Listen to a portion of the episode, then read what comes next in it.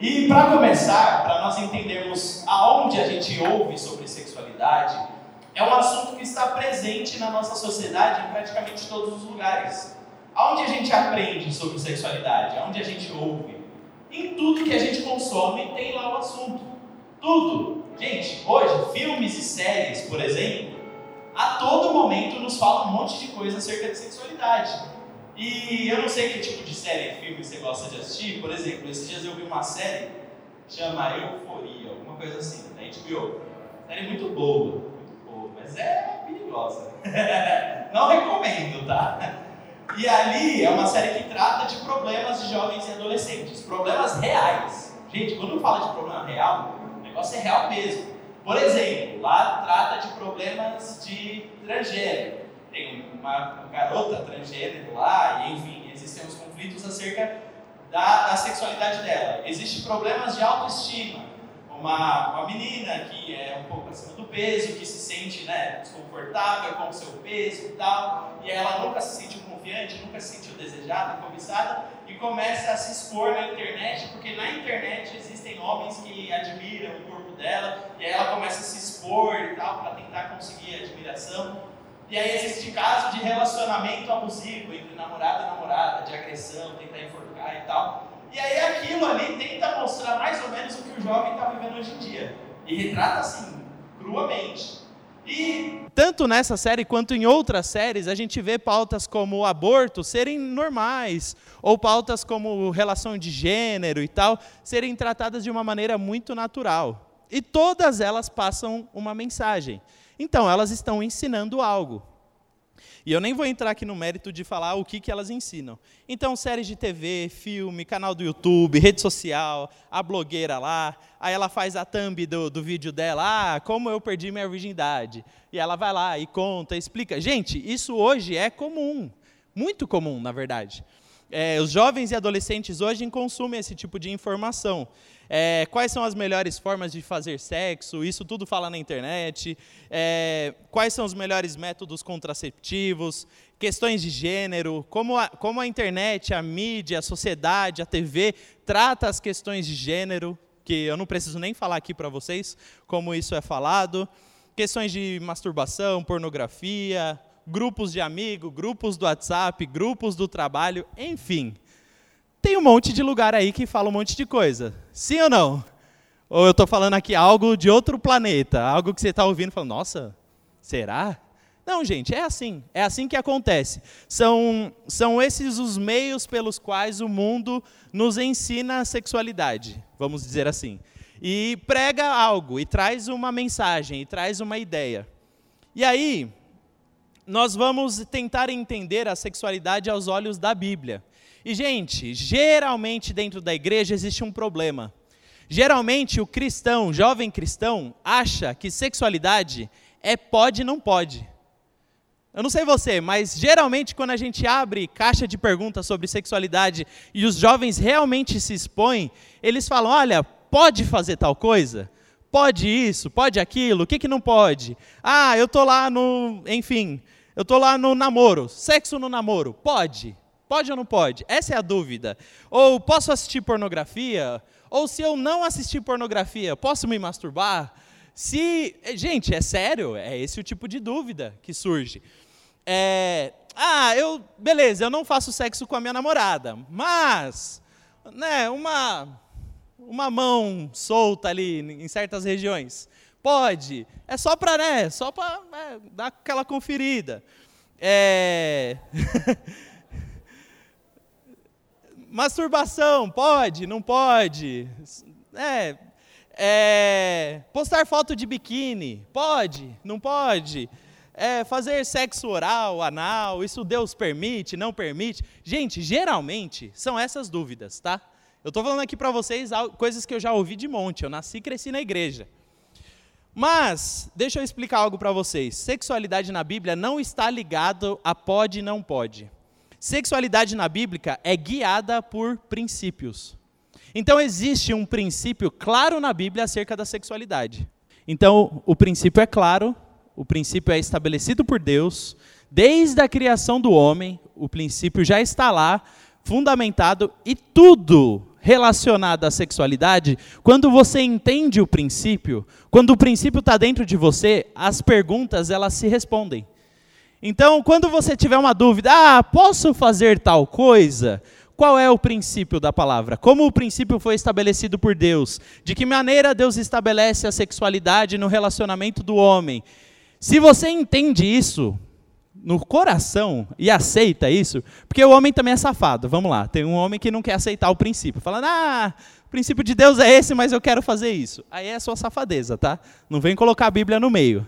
Não vem me falar que a Bíblia é livro antigo, ah, não, o princípio de Deus não muda. Então vamos lá. O que a Bíblia fala sobre sexualidade? Abra aí a sua Bíblia em Gênesis capítulo 2, a partir do verso 24. Então, logo, para ficar muito claro, quando Deus cria o homem, Deus já mostra qual é o princípio acerca da sexualidade na criação. É muito rápido. Deus não dá nem tempo para o homem pensar. Capítulo 2, versículo 24, diz assim: Por essa razão, o homem deixará pai e mãe e se unirá à sua mulher, e eles se tornarão uma só carne. Aqui a Bíblia está falando sobre sexo. Deus, na hora de criar o homem, Deus já falou logo na criação que é para não ter BO depois. Deus já falou logo na criação porque ele sabia o bicho que ele estava criando. Falou, ó, então se unirá a sua mulher e deixará o homem pai e mãe e eles se tornarão uma só carne. O se tornar uma só carne é acerca do sexo. Deus está falando aqui sobre sexo. Logo, o sexo foi criado por Deus. É, e Mateus 19, do 4 ao 6, Jesus fala sobre o mesmo texto. Só para você não ter desculpa de falar, não, mas isso é coisa do Antigo Testamento, nada a ver. Não, Jesus ele repete exatamente a mesma frase que Deus usou na criação. Vamos lá, diz assim: Ele respondeu: Vocês não leram que no princípio o Criador fez homem e mulher e disse: Por essa razão o homem deixará pai e mãe e se unirá à sua mulher, e os dois se tornarão uma só carne? Assim, eles já não são dois, mas sim uma só carne. Portanto, o que Deus uniu, ninguém separe. Aqui, Jesus Cristo, falando sobre o divórcio, também fala sobre sexo. E o que é o sexo? O sexo é a criação de Deus para o relacionamento de um homem e uma mulher.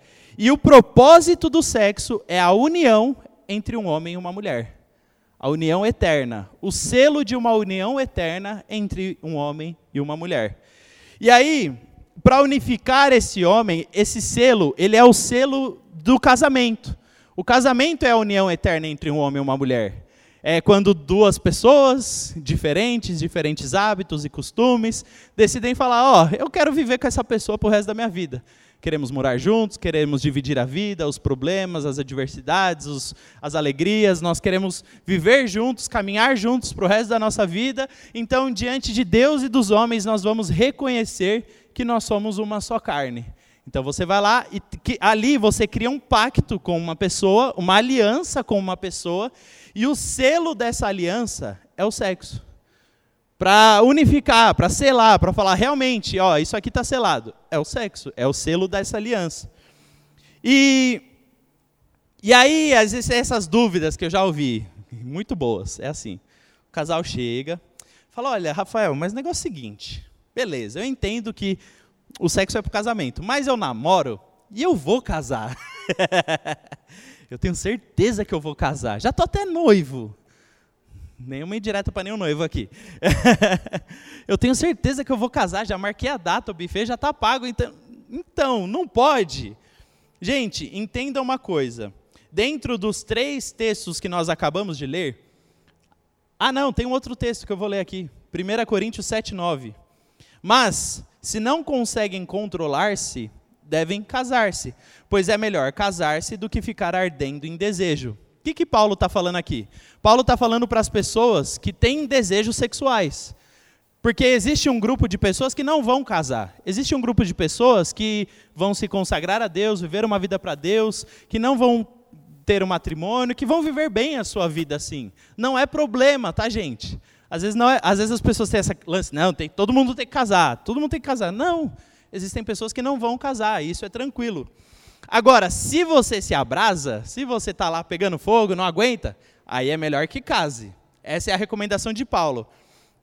E aí as pessoas que usam, não, mas na Bíblia não tem nenhum lugar escrito que é proibido fazer sexo no namoro. Gente, esse texto é muito claro. Se não conseguem controlar-se, case-se. Logo, o sexo é para quê? Para o casamento. É interpretação de texto básica. E pois é melhor casar-se do que ficar ardendo em desejo. Então, casando ali naquele lugar, você pode arder em desejo pela sua esposa, que está liberado. Pode arder, meu filho. Queima, queima essa brasa aí. Deixa queimar. deixa queimar, deixa queimar. Então é o princípio da Bíblia. Está estabelecido aqui. E aí, é...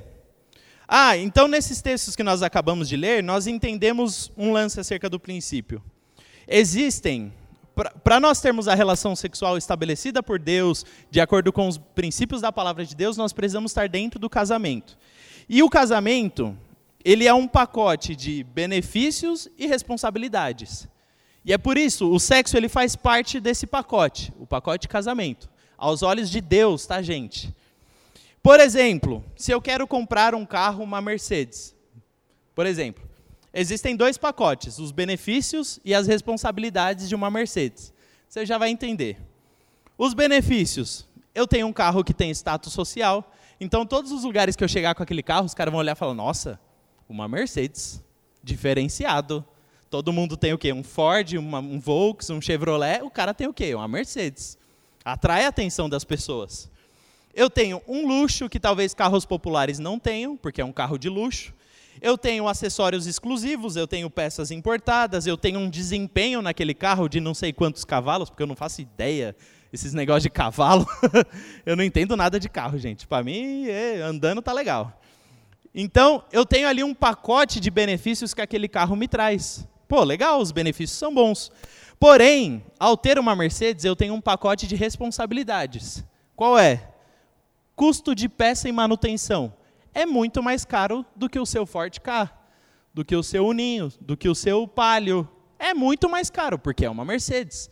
Existe um custo ali que é diferenciado. O seguro. Meu, seguro de uma Mercedes, eu nem sei quanto é, mas deve ser muito caro. Uma Mercedes top de linha, nova tal. IPVA, meu Deus, nem sei o preço. O preço do carro, a parcela. Que num carro aí popular você paga mil, mil e pouco de parcela no financiamento, dependendo de como você fizer. Imagina de um carro desse. Você pagar, sei lá, seis mil reais de parcela. É para se ter um carro daquele, existe um custo, existe um preço a ser pago. E aí, gente, entenda uma coisa: o casamento, ele tem esses dois lances também. Existem os benefícios. Quais são os benefícios do casamento? Viver uma vida a dois, que é muito legal, eu pelo menos gosto. Ser independente, você não precisa mais dar satisfação para a mamãe. Gente, isso é muito bom. Eu saio de casa, eu não preciso falar para minha mãe aonde eu vou, para onde eu vou, que hora que eu vou chegar, porque é a minha casa. Minha mãe não gosta de tatuagem, eu posso fazer tatuagem. Olha que ousado eu sou. Gente, isso para minha mãe é ousado. Mas eu posso. Eu agora não estou mais sobre, sobre assim, não que eu não deva honrar a minha mãe, não é isso. Mas agora eu não devo mais conta a ela. Agora eu sou independente, vamos dizer assim. Agora eu tomo as minhas decisões. Eu sou casado, eu não estou mais debaixo do teto dela. Sabe aquela frase que a sua mãe fala? Enquanto você morar debaixo desse teto, as, são as minhas regras. Ela está certa. Mas quando você casa, são as suas regras. Você dita as regras. Então, por exemplo, lá em casa, a minha regra é: o meu cachorro não pode subir no sofá. Alguém obedece essa regra? Ninguém. Ele sobe toda hora. Mas eu tento. Enfim, são as suas regras. Seu cachorro, minha mãe jamais teria cachorro. É do seu jeito. E você pode fazer sexo. É um benefício do casamento. À vontade. À vontade. O quanto você quiser, na hora que você quiser. Tá lá de boa fazendo nada, meio do dia, ah, vou, vou fazer sexo agora. Olha que legal.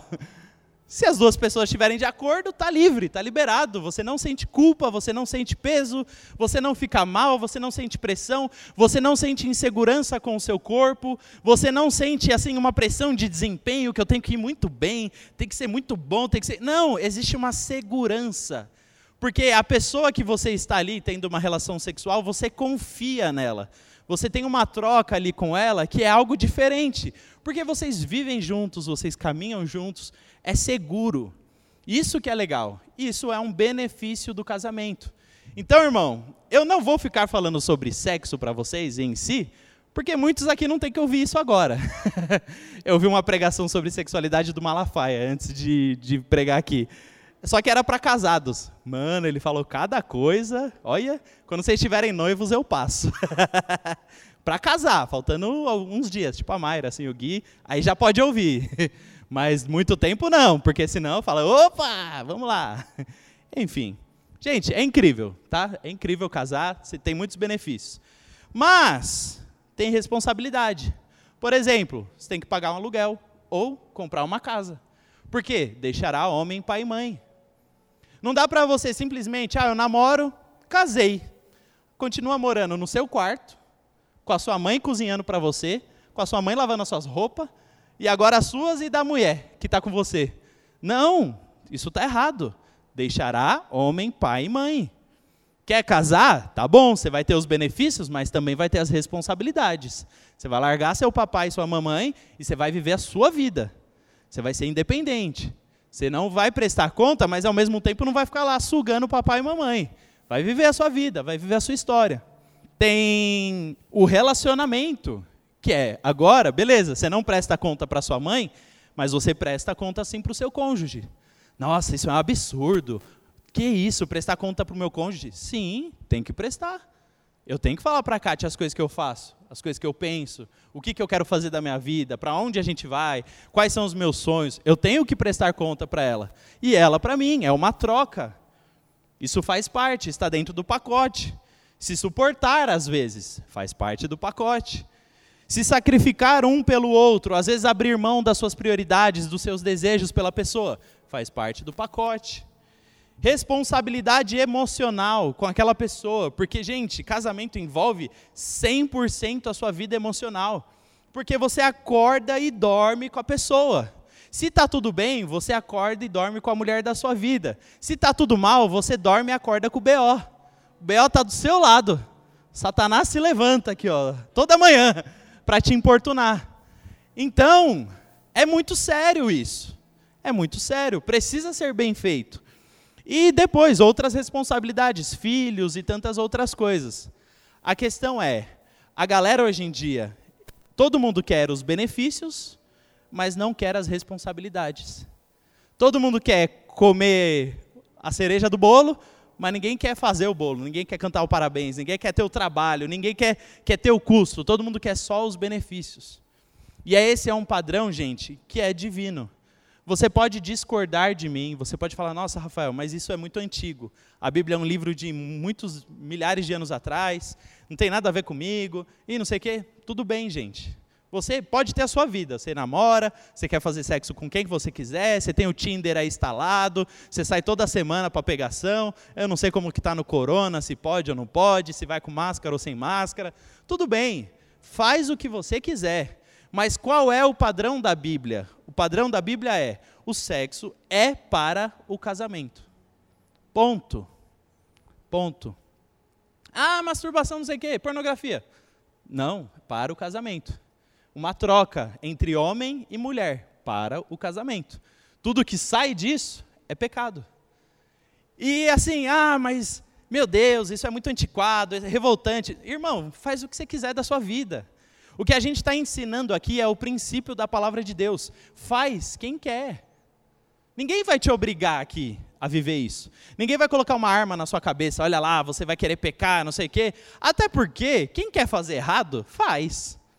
Se quiser todo dia transar com seu namorado, ninguém vai saber aqui na igreja. E ninguém vai te julgar e continua vivendo a sua vida, não tem problema. Mas existe um princípio da palavra de Deus, que se nós cumprirmos e respeitarmos, Deus vai nos abençoar. Deus vai nos abençoar. E aí, é, quando o sexo é feito, alianças são criadas. Entenda isso. Sexo é aliança. Com quem você tem aliança? Se, na, se solteiro, tem aliança com Deus. Namorando, tem aliança com Deus. Casou, beleza. A partir de agora, você tem uma aliança. Você, a sua esposa, no, no caso a menina, você, o seu marido e Deus. E aí Deus faz parte dessa aliança junto com vocês. E sabe o que, que é legal, gente? Uma coisa se tiver alguém casado aqui para ouvir. Sexo no casamento é a única parte do casamento que Deus não interfere. Sabia disso? Sexo no casamento é você e sua mulher. Deus nem interfere. Precisa colocar louvor na hora do sexo, não. Não precisa. Não precisa adorar a Deus na hora do sexo, não. Não. É, essa é uma hora que ele deixa para você. É com você o Bel agora. Pode ir lá, é só você e sua mulher. Ah, os limites. Você e a sua mulher que resolvem. Ou você e seu marido. Vocês que estabelecem. Ah, mas tal coisa pode ou não pode? Eu não vou ditar. Porque o, o limite é de vocês. Marido e mulher, vocês estabelecem. Se os dois se sentem 100% seguros e confiantes que tudo que acontece entre quatro paredes, manda bala, pode fazer. A bênção de Deus está sobre você. Entre quatro paredes, marido e mulher. Tá bom? Beleza? E aí, quais são os desafios do jovem acerca da sexualidade? O que, que vocês têm enfrentado hoje por conta das pressões do mundo, por conta dos desafios acerca da sexualidade?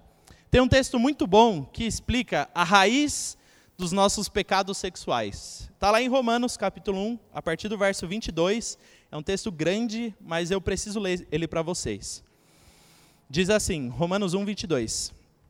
Dizem-se sábios, tornaram-se loucos e trocaram a glória do Deus imortal por imagens feitas segundo a semelhança do homem mortal, bem como de pássaros, quadrúpedes e répteis por isso Deus os entregou à impureza sexual, sendo os desejos pecaminosos do seu coração para a degradação do seu corpo entre si. Trocaram a verdade de Deus pela mentira, e adoraram e serviram as coisas e seres criados no lugar do Criador, que é bendito para sempre. Amém. Por causa disso, Deus os entregou às paixões vergonhosas. Até as suas mulheres trocaram as suas relações sexuais naturais por outras, contrárias à natureza. Da mesma forma, os homens também abandonaram as relações naturais com as mulheres e se inflamaram de paixões uns pelos outros. Começaram a cometer atos indecentes, homens com homens, e receberam em si mesmos o castigo merecido pela sua perversão. Então, gente, só para nós entendermos algo qual é a raiz de todo pecado sexual? De todo, todo, todo pecado sexual? A idolatria. A idolatria é a raiz de todo pecado sexual. Aí você fala, não, Rafael, mas assim, eu tenho um problema com pornografia, mas eu não adoro outros deuses. Eu não tenho uma Nossa Senhora na minha casa. Eu não me prostro diante dela. Eu tenho um problema de cobiçar outros homens e tal, mas eu não, eu não idolatro ninguém. Gente, entendam uma coisa. Idolatria é tudo aquilo que a gente coloca no lugar de Deus nas nossas vidas. Tudo aquilo. Então, por exemplo, se você se coloca no lugar de Deus, é idolatria. A sua prioridade de vida não está em agradar a Deus e adorar a Deus e ter Ele como seu Senhor. É se agradar, é colocar as suas necessidades no, no centro, é os seus princípios, são as suas vontades. Isso é idolatria. Você se tornou um Deus. Ou o seu prazer ou as suas vontades, ou o seu corpo, aquilo que o seu corpo pede. Você precisa satisfazer aquilo que o seu corpo pede. Ou também pode ser que você idolatre outra pessoa. Tem gente que namora, mano, é sério, tem gente que namora, você conhece a pessoa, a pessoa de Deus. Pessoa de Deus, uma bênção, tal. Começa a namorar, idolatra o namorado. Ou idolatra a namorada. E tudo que o namorado ou a namorada pede, faz. Ah, isso é. Gente, é, é a frase mais velha das frases velhas. O menino está lá fazendo pressão na menina, vai, vamos aí e tal. Não, não pode, não, calma aí, não, tira a mão. E aí vai, puxa, né, aquela coisa, aquela briga que, né, que acontece. Quem nunca, né? E aí, tá no meio dessa treta, aí o cara fala: Não, mas prova que você me ama. Meu Deus, isso é tão velho, sabe? Prova, é prova de amor, prova que você me ama, e não sei o quê. Gente, isso é velho, velho. Homens usam isso há anos. E, e assim, e aí você coloca a pessoa no lugar de Deus. Fala, puxa, se eu não ter relações sexuais com essa pessoa, eu vou perdê-la. Então, vamos embora. Trocou. colocou no lugar de Deus. Colocou acima de Deus, acima da, de agradar a Deus, colocou aquela pessoa. E tudo mais. Carência, às vezes é carência, às vezes, meu Deus, a carência bate. Eu sei, gente, a carência é difícil. E tantas outras coisas que acontecem. E aí, tudo isso, misturado com a vontade da nossa carne e o que o mundo fala, é uma bomba cósmica que fala para você: olha, você precisa fazer sexo. Quem aqui, de verdade, não levanta a mão, porque esse é um dia que você não levanta a mão, que você não se manifesta. Hoje é o dia de perguntas implícitas. Fica aí com você a pergunta. Mas quem aqui já não se sentiu extremamente pressionado em fazer sexo? Pressionado, uma pressão assim. Eu, quando eu estava na escola, ensino médio, era pressionado. Mano, é sério que você nunca fez? Como assim? Mano, você é louco? Você é doente? Você tem problema na cabeça? O que está acontecendo? Eu, eu, mano, eu tinha uns amigos meus do ensino médio que, que eu estudava escola pública, à noite. É, né? Um contexto adverso. Muitas pessoas mais velhas, porque à noite tem um pessoal repetente, né? Um pessoal lá de 25 anos que está lá no ensino médio. Mano, existia uma pressão aloprada que você deveria fazer sexo. É, é verdade, gente. E, e eu não estou exagerando. Tudo ao seu redor, ambiente de trabalho, ambiente de estudo, tudo faz essa pressão para você. Mano, você está perdendo o céu da vida, você está perdendo o paraíso na terra, você tem que fazer sexo. Gente, sexo não é necessidade básica. Nós precisamos, para sobreviver, comer, dormir e cagar. é isso. Necessidade básica. Não necessariamente nessa ordem, né? Cada um na sua ordem que acontece. É isso que é a nossa necessidade básica. Se, a, se, nós não descansarmos, dormirmos, a gente morre. É comprovado cientificamente. Fica aí seis, sete dias sem dormir, você morre. Se você ficar seis, sete, ou não, acho que comer é mais, comer é uns 40, 50 dias, você pode morrer. E se você ficar sem, né, evacuar, vou usar uma palavra mais bonita, você explode, né? Muito simples. Então, essas são necessidades básicas. As demais não são, não são básicas. Não, não existe pressão, pelo amor de Jesus Cristo, coloque na sua cabeça.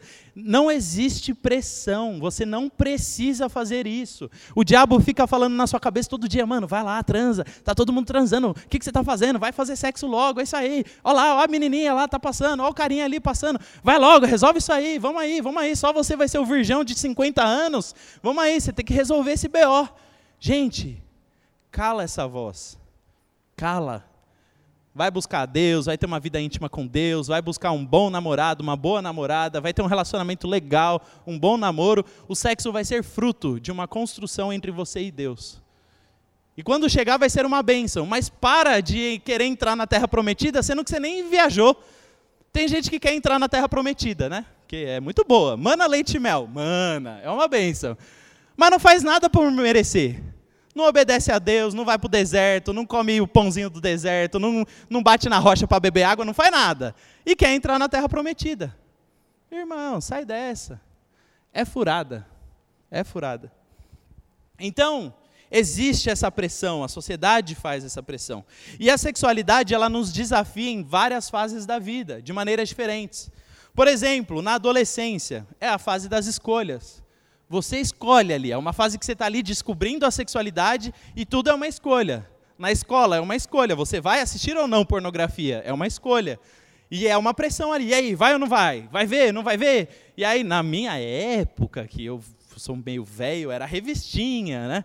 Hoje o celular, vixe, é um negócio bizarro. Grupo de WhatsApp de escola, gente, é absurdo, absurdo. E essa pressão, e aí, vai ver ou não vai ver?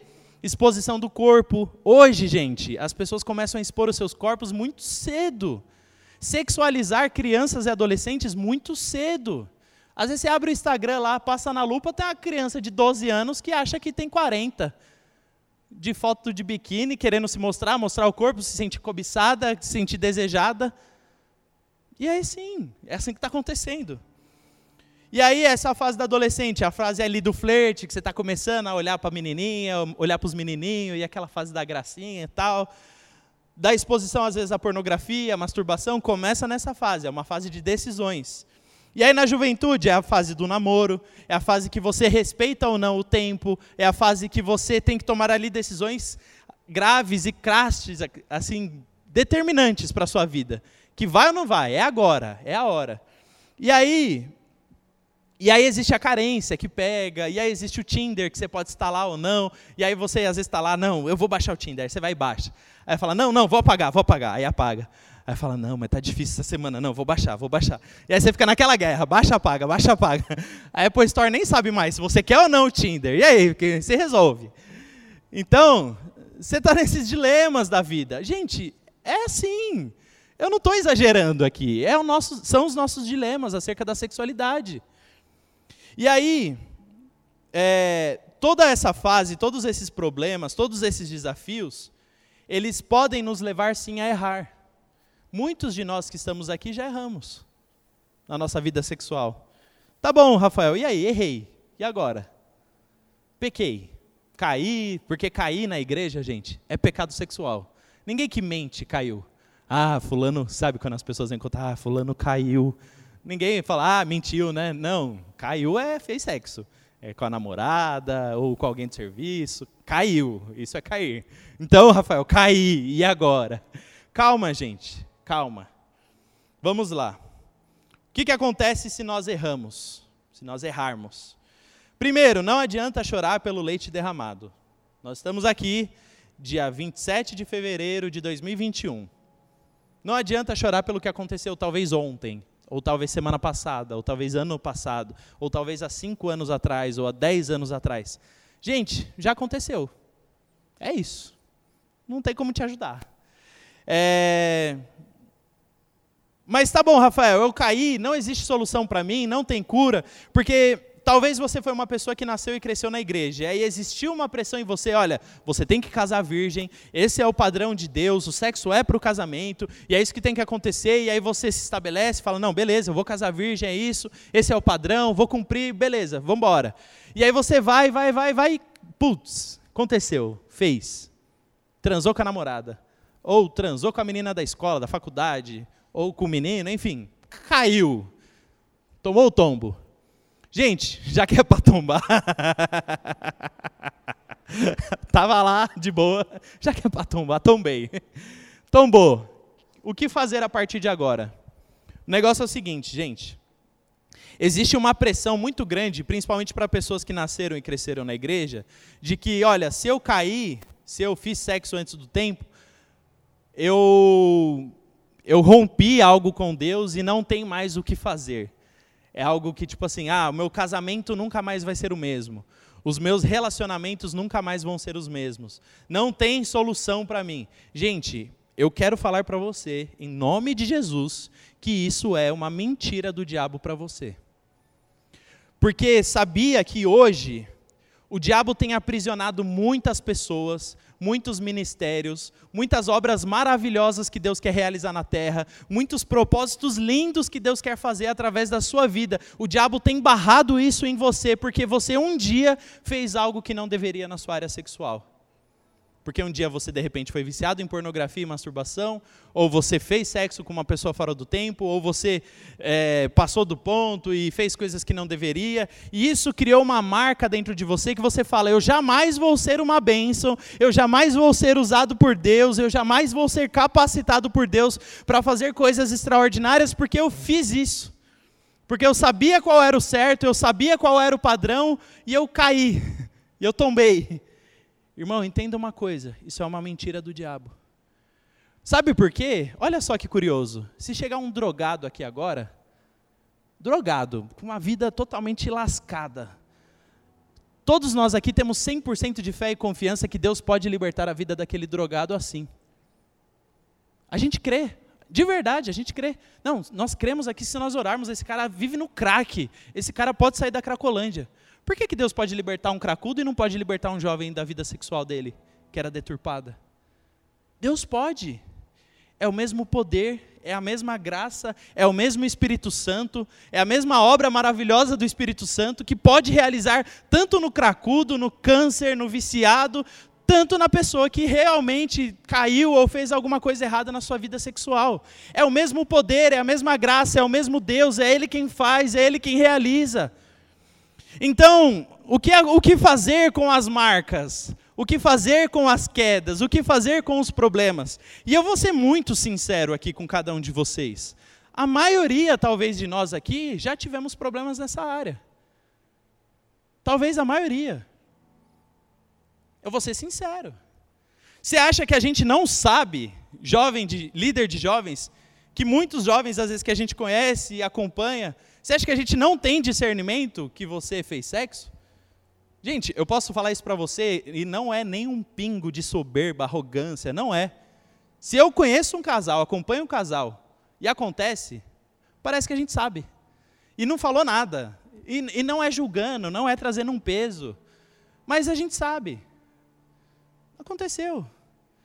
Mas, gente, aconteceu, e agora? Não chore pelo leite derramado. A Bíblia nos diz, está lá, está escrito em 1 João, capítulo 1, versículo 9: Se confessarmos os nossos pecados, Ele é fiel e justo para nos perdoar de todos os pecados e nos purificar de qualquer injustiça. Você mentiu? Ele te perdoa. Você falou mal de alguém? Ele te perdoa. Você usou droga, você se viciou, você caiu na bebida, você ferrou com a sua vida, ele te perdoa. Você mentiu para alguém, você falou mal do chefe, ele te perdoa. Você fez sexo com a sua namorada ou com seu namorado, ele te perdoa. Você tem tendências homossexuais e sente prazer nas pessoas do mesmo sexo, e isso é um conflito dentro de você porque você não se aceita, porque a sua identidade está deturpada. Não interessa, não interessa o que você fez, não interessa o peso, a gravidade, a, a, o tamanho do erro que você tenha cometido. Ele te perdoa. Talvez você tenha abusado de alguém sexualmente, que é muito sério, que está todo mundo aqui, meu Deus. Ele te perdoa. Deus ele perdoa. E sério, gente, vindo para cá hoje, o Espírito Santo ministrava no meu coração um peso de tantas e tantas vidas que hoje estão estacionadas por conta de uma vida sexual que foi depravada pelo pecado, que foi depravada pelo diabo e a pessoa não sai do lugar. E a pessoa não avança. E aquilo estacionou a vida dela.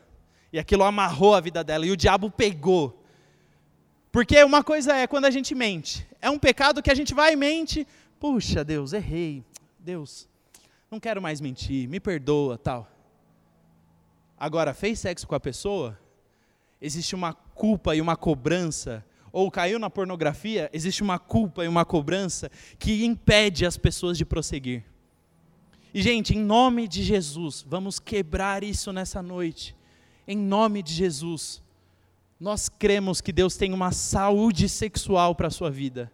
Uma saúde, uma saúde de Deus, uma capacitação espiritual para você viver o melhor do Espírito Santo nessa terra. Para ser perdoado, se arrependa. Simples. Gente, parece uh, o beabá do Evangelho, que realmente é. Mas para essa área, parece que é diferente. Você tem que se humilhar, você fica mal, mas parece que você não foi punido o suficiente. Não, gente, errou. Se arrependa. Pede perdão para Deus. Você não precisa confessar o seu pecado para ninguém para ser perdoado. Chega para Deus, se humilha diante dele e os seus pecados, a Bíblia fala, eles são aniquilados. Acabou. Para Deus, você é santo.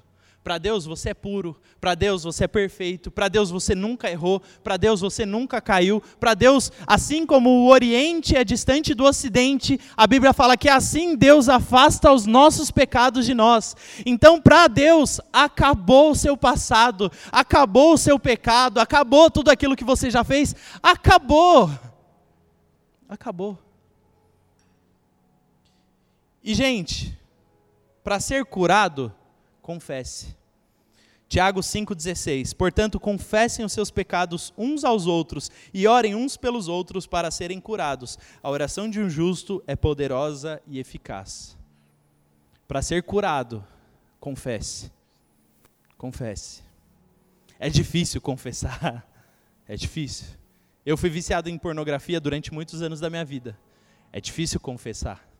É difícil chegar e se expor e falar: Ó, oh, eu tenho um problema com isso você se sente uh, exposto, você sente o seu pior lado, sabe?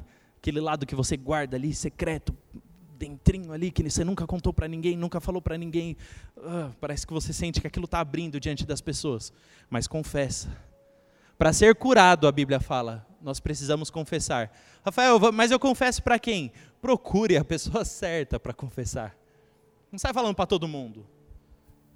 Não existe um, um, ritual de obrigação. Eu cresci numa igreja onde, se eu pecasse, eu deveria confessar o meu pecado para o pastor, e lá na igreja o pastor me faria ir na frente de todo mundo e falar diante da igreja inteira que eu pequei. Nós não acreditamos nessa forma de igreja. A Bíblia não nos mostra isso. A Bíblia fala que se você errou, confessa para o seu irmão e peça para que ele ore por você, porque a oração do justo é eficaz. Então, você precisa de uma pessoa que o acompanhe naquela jornada, que o acompanhe naquela trajetória de libertação. E, gente, existem pecados que é uma trajetória, que é um caminhar, que é um, às vezes, você está lá caminhando e de repente você escorrega, mas você continua, fala: não, vou melhorar, vou me levantar, vou continuar crescendo, vou continuar caminhando, vou perseverar. E é um processo de libertação.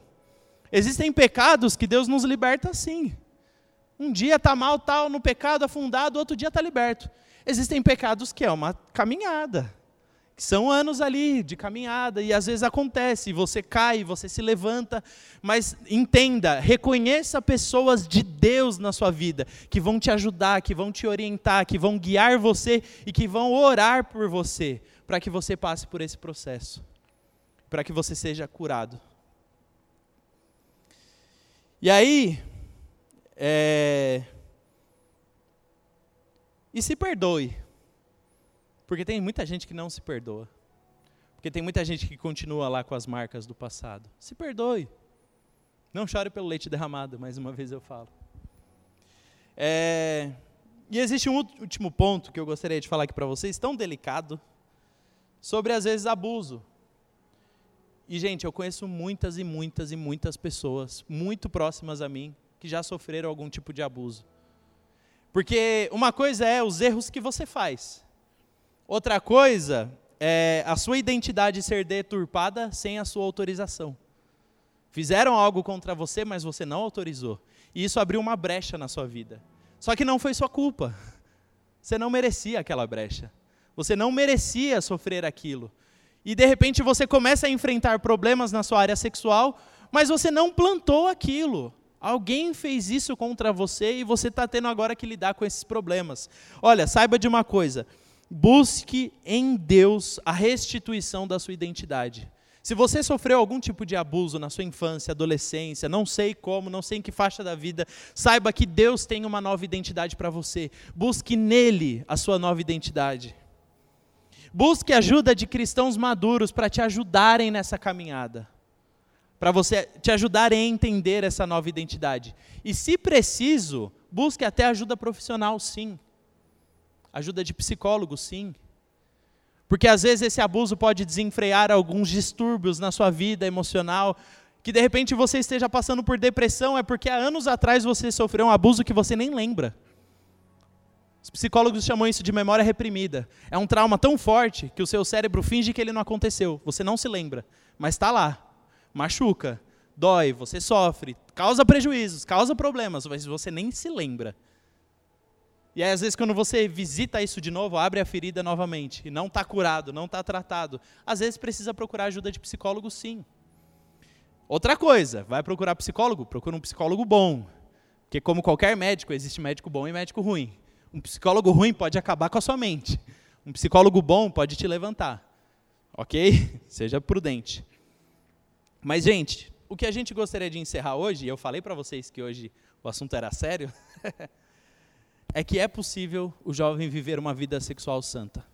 Existe um texto na Bíblia em Salmos que diz assim: É possível o jovem viver, manter pura a sua conduta? E aí a Bíblia já responde: Vivendo de acordo com a sua palavra, eu te busco de todo o coração. A Bíblia nos deixa claro que é possível o jovem ser santo puro diante de Deus. E não é pelas coisas que de repente você fez, mas é por uma decisão de arrependimento.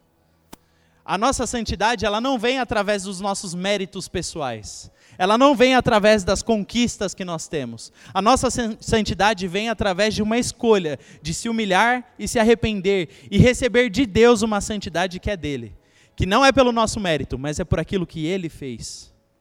E Deus tem isso para cada um de nós.